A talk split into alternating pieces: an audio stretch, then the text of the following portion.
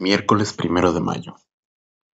El día de los trabajadores más aburrido de la historia universal. Para peor, gris, lluvioso, prematuramente invernal, las calles sin gente, sin omnibus, sin nada.